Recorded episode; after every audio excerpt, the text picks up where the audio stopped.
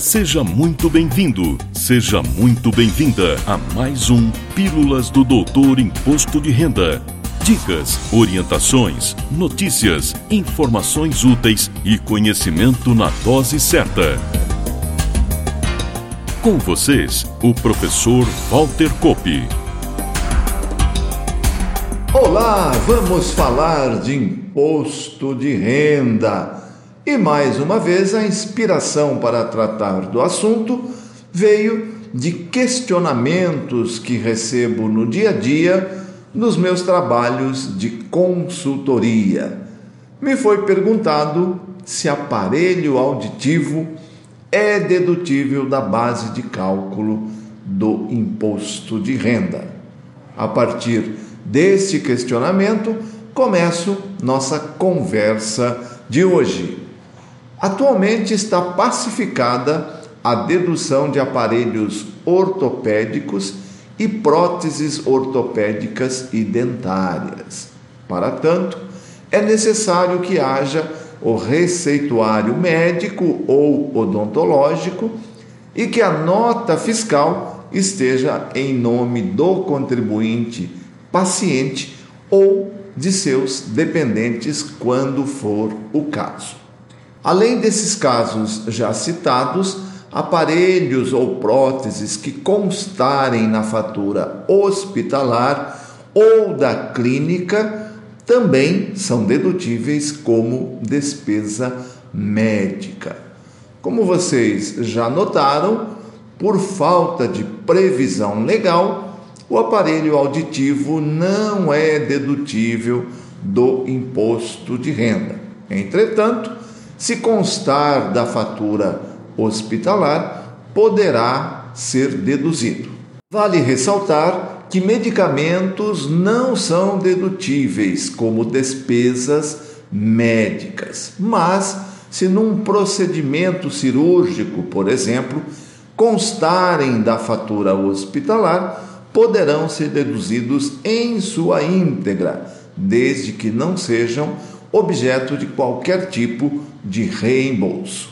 Outra situação que constantemente vem à baila é a colocação de lente intraocular, que é utilizada nas cirurgias de catarata para substituir o cristalino do paciente que se torna opaco em razão da doença. Como procedimento médico que é, a cirurgia é dedutível.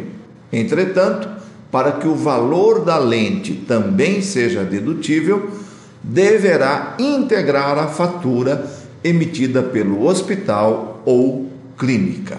Outra questão que gera dúvidas é a dedutibilidade de serviços de outros profissionais que podem participar de uma cirurgia, por exemplo.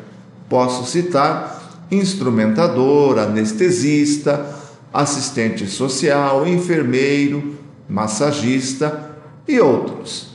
Da lista exemplificativa que dei, apenas o anestesista, que é um médico, portanto, é dedutível. Todos os demais profissionais citados somente terão suas despesas dedutíveis se constarem da fatura do hospital ou da clínica.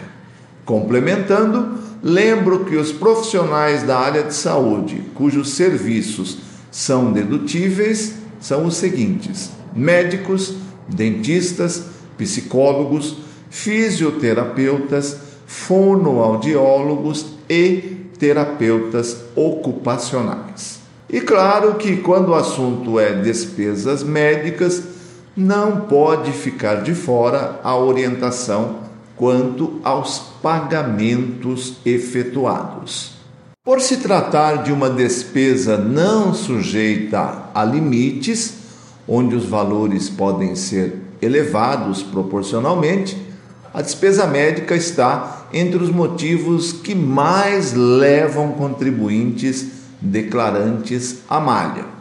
Vale lembrar que a retenção em malha não se dá somente porque as informações enviadas pelo contribuinte via declaração não batem com a informação enviada ao fisco ou recebida pelo fisco de terceiros.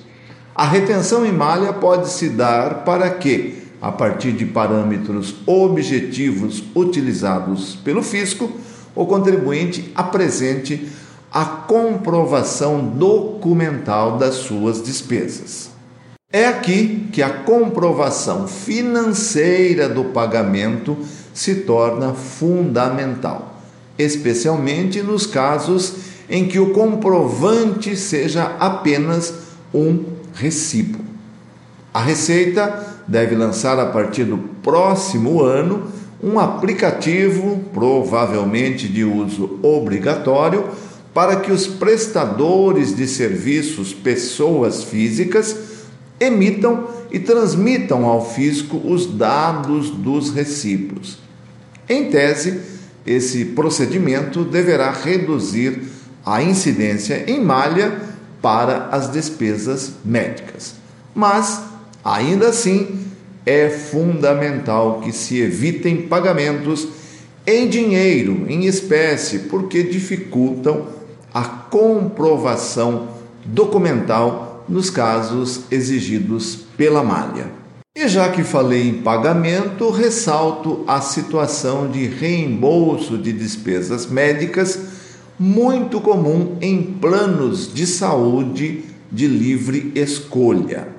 A forma correta de declarar, lá na ficha de pagamentos efetuados, é sempre informar o valor total e, no outro campo, o valor reembolsado ou não dedutível.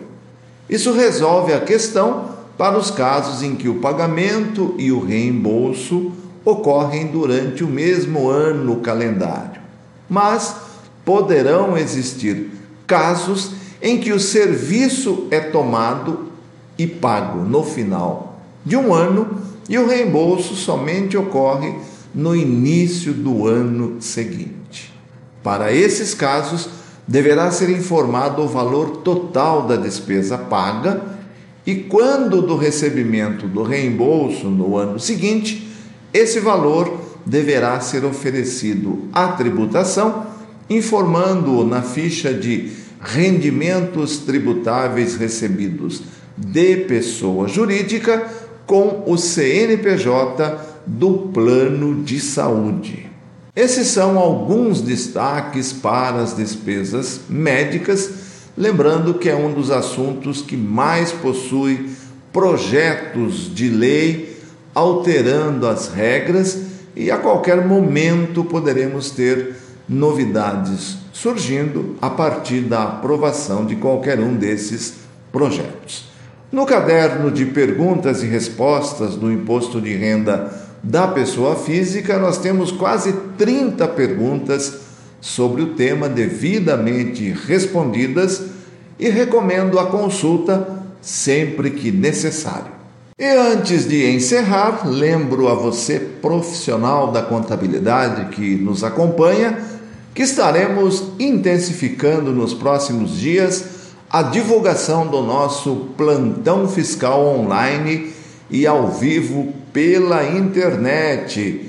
O produto vai se chamar Doutor IR On Pro. Estamos montando neste momento uma lista de interesses sem compromisso para que possamos iniciar o serviço com um número mínimo de assinantes.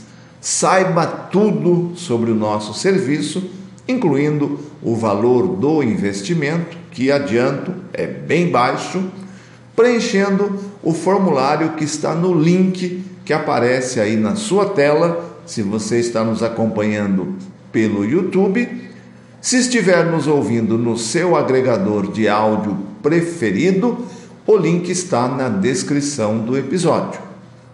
O plantão fiscal voltou e depende da sua adesão e do seu apoio. E fico por aqui, agradecendo sua preciosa audiência e prometendo voltar na próxima semana com mais um tema relevante, especialmente para você. Valeu! Na próxima semana tem mais Pílulas do Doutor Imposto de Renda. Obrigado por ter ficado conosco. Espalhe a novidade aos amigos. Mande suas sugestões de pauta, seus elogios e suas críticas para pílulas.doutorir.com. Até lá!